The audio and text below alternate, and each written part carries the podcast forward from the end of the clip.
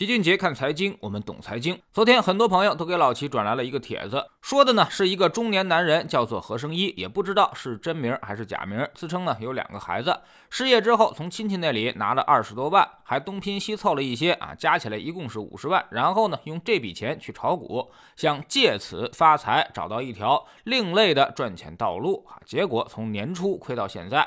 原来的五十万呢，已经亏成了十二点九万，心情是极其郁闷，只想大哭一场。他是怎么一年亏掉这么多钱的？根据他自己的描述啊，他先买了伊利，一个月就亏了百分之十七下去，然后呢追芯片股士兰威和瑞芯微。分别亏了百分之十和百分之二十，三季度又买入了化工云天化啊，一把又亏掉了百分之三十。他也意识到自己总是踏错节奏，频繁交易遇到牛股也拿不住，嘲笑自己成了大战风车的堂吉诃德。但是呢，总结得失的时候却还在抱怨，怪这个主力洗盘太狠，怪大资金真是缺德。然后呢，后悔自己没有年初的时候满仓压住十大盛华，如果那样的话，五十万半年时间就能涨到三百万了。也后悔最近一个月没有买入智能汽车行业，这样应该也能打个翻身仗。还在幻想着，就像海明威小说《老人与海》里面的老人一样啊，不会被艰难险阻打败，就算遍体鳞伤，最后呢也能够收获大鱼。就算是一个鱼骨架，但却战胜了自己。对于这样的帖子啊，确实充满了不小的话题性。很多人呢也都是好心好意在劝他，建议他先去找份工作吧。目前这种生活压力之下，确实不太适合炒股。有人也说啊，现在他的赌性太强，亏钱那是注定的事儿。当然，更多的都是善意的安慰，希望他能够重新振作起来。老齐也是认认真真的看了他的帖子，用一句话足以总结，叫做“哀其不幸，怒其不争”。他并不是运气不好，而是必然会走到这一天。如果他还不能够好好的认清自己、认清现实的话，另外的十二点九万亏光，那也是早晚的事儿。最后必然是搞得负债累累。其实老齐相信，这样的人应该不在少数。 어.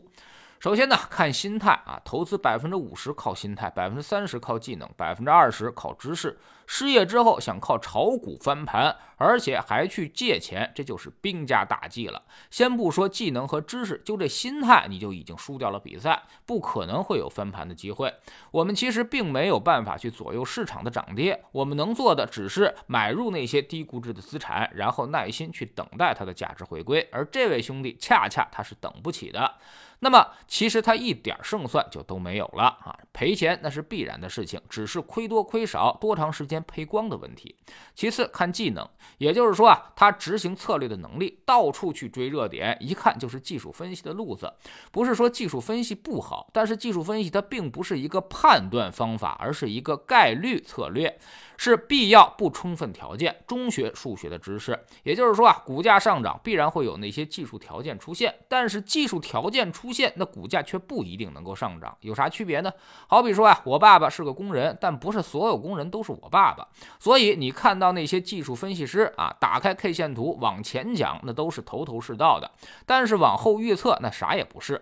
用过去去预测未来本身就是一个概率问题，更何况很多技术指标根本就是滞后数据，所以胜率啊也就是百分之五十多一点儿啊。那么这位朋友其实也不用懊悔，因为巨亏那才是正常的，偶尔赚点小钱那都是因为市场给你诱饵。技术分析呢，要想战胜市场，在市场中获利，需要惨无人道的坚持右侧执行策略，止损认赔那都是必须的，要用无数次的小亏换取一次巨大的盈利。而这位朋友恰恰。恰你做反了，拿技术分析当成判断指标，用无数次的小赚，最后换了一次巨亏。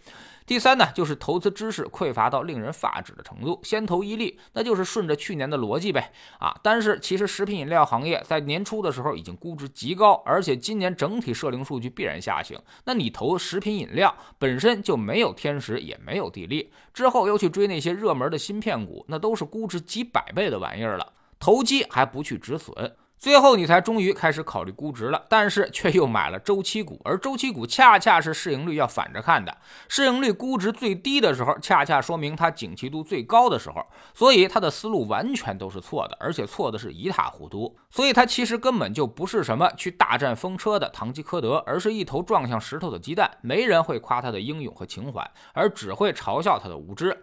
其实老齐最担心的就是他的家庭了，很可能最后会出现严重的财务危机，他的。当务之急就是赶紧停止炒股，清理外债，然后出去找工作。另外呢，相信这样的朋友应该不是少数，总想着靠炒股来弥补工作上的损失。投资不是这样做的，这基本上就是胡来，是对自己、对家人极其不负责任的态度。再这样继续下去的话，那雪上加霜都是好词儿啊，更多的恐怕是万劫不复。